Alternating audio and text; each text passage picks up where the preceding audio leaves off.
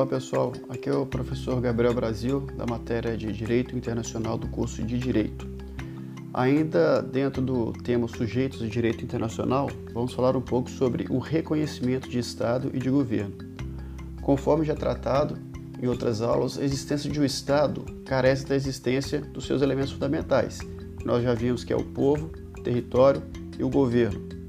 Assim, podemos dizer que, após uma sociedade humana em um dado território sob a autoridade de um governo independente estabelecido de fato, surge neste momento a questão do seu reconhecimento pela sociedade internacional, isto é, pelos sujeitos de direito internacional. Trata-se aqui do reconhecimento do Estado. Futuramente nós vamos tratar mais detidamente sobre a natureza jurídica e as formas ou modalidades do reconhecimento mas nesse momento nós vamos nos ater a uma das modalidades do reconhecimento, que é o reconhecimento de governo. Observe que não se trata aqui do reconhecimento do Estado, como já dissemos, é um tema que vai ser tratado em outro momento, mas estamos tratando do reconhecimento do governo, o governo de um determinado Estado que já é instituído reconhecido, certo?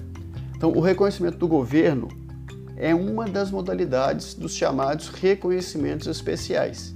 E ele se dá quando um Estado já estabelecido sofre uma mudança no seu governo.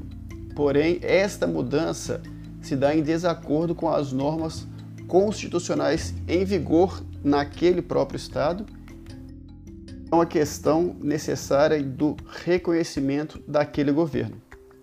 É certo que eventuais modificações políticas que determinado Estado experimente seja mudança de governo, por exemplo, não afeta o suporte físico, ou seja, o povo e o território, e muito menos a personalidade jurídica daquele Estado, a sua autonomia perante a comunidade internacional.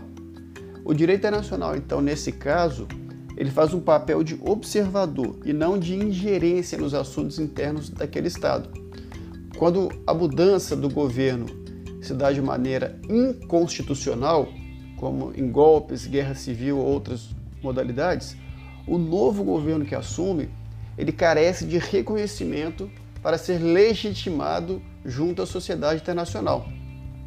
É justamente nesse momento que o direito internacional deixa de ser um mero espectador para então se impor como um verdadeiro regente dessa nova ordem orquestrada juridicamente naquele Estado, dessa nova ordem estabelecida naquele Estado. É sabido que todo Estado tem liberdade e autonomia para definir a sua própria forma de governo e o seu regime de governo também. Mas é importante frisar que aqui não se trata de uma mera troca ou sucessão de governantes, mas sim de uma verdadeira alteração no quadro e no contexto gerencial daquele Estado, decorrente de uma grande ruptura de ordem social e de ordem política. E o reconhecimento do novo governo, ele deve demonstrar para que esse reconhecimento se dê um mínimo de estabilidade institucional e principalmente a garantia de que serão cumpridas as obrigações internacionais que aquele Estado tem junto à sociedade e à comunidade internacional. Então, o reconhecimento do governo a seu turno não importa em reconhecimento da sua legitimidade, ok? Porque a sua legitimidade é questão interna sobre a qual o direito internacional não tem ingerência. Mas este reconhecimento de governo é apenas a demonstração de que aquele governo tem condições de comandar o país e de representá-lo nas relações internacionais. O que se exige, portanto, para que haja o reconhecimento do governo é que aquele governo que quebrou aquela ruptura constitucional demonstre estabilidade e permanência. Contudo, como leciona o Rezec, que é conhecido como o Papa do Direito Internacional no Brasil, brasileiro, o que nas últimas décadas se tem feito, na verdade, é perquirir apenas a efetividade do regime instaurado, a revelia dos modos constitucionais. Assim, se o novo governo mantém o controle sobre o território, se mantém a ordem nas ruas, se honra os tratados e demais normas do direito internacional e recolhe os tributos regularmente, e consegue de forma razoável um índice de obediência civil, ou seja, o respeito daquela sociedade àquele governo estabelecido, de acordo com o RESEC, ele é efetivo e deve ser reconhecido. Sobre o tema em questão do reconhecimento de governo, é válido trazermos à lembrança dos ouvintes um caso recente envolvendo a Venezuela, o Brasil e os Estados Unidos. Em maio de 2018, a Venezuela anunciou a reeleição de Nicolás Maduro para o cargo de presidente por mais seis anos. Mas esse pleito foi marcado por diversas denúncias de fraude e também da desconfiança internacional. Para vocês terem uma noção de parte dessas denúncias e parte dessa desconfiança, é, o eleitorado venezuelano em 2018 era formado por 8,6 milhões de eleitores, ou seja, 8, 8 milhões e 600 mil eleitores aproximadamente.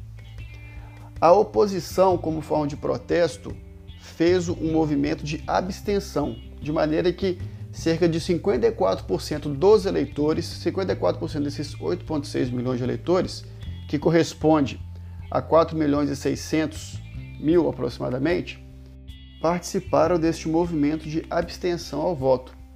Então, aplicando a regra básica de aritmética, nós vamos encontrar o seguinte: que o número de eleitores que efetivamente votaram naquela eleição foi de 3 milhões 956 mil, ok? Ocorre que na apuração dos votos, antes de 100%, ou seja, quando havia sido apurada 92,6% das urnas, grande parte das urnas, as, o chavista já contava com 5.823.728 votos a seu favor. Então, dos 3 milhões e 900 que votaram, o chavista já contava com 5 milhões e 800 de votos a seu favor. Algo um pouco surreal, mas enfim. Então, desta forma, dentre outras questões envolvendo perseguições políticas e fatores diversos que geraram a desconfiança internacional acerca da ruptura da Constituição venezuelana, o Brasil reconheceu o Juan Guaidó como presidente encarregado da Venezuela, conforme a Constituição da própria Venezuela estabelece. Da mesma forma, os Estados Unidos da América reconheceram Juan Guaidó como presidente da Venezuela, ou seja, reconheceram o governo venezuelano na pessoa dele, firmou com aquele país, na figura do Juan Guaidó, que eles reconheceram, um acordo bilateral, prevendo a destinação de cerca de 116 milhões de dólares à Venezuela. Fica claro assim que sobre o reconhecimento do Estado venezuelano não houve alteração. A parte física, populacional, mas apenas no que tange o reconhecimento do seu governo, que no entender dos Estados Unidos e também do Brasil se fez na pessoa de Juan Guaidó e não do Nicolas, Nicolás Maduro. Bom, encerramos assim esse podcast, lembrando que a leitura e o estudo continuado são fundamentais para o crescimento pessoal e profissional. Um abraço a todos.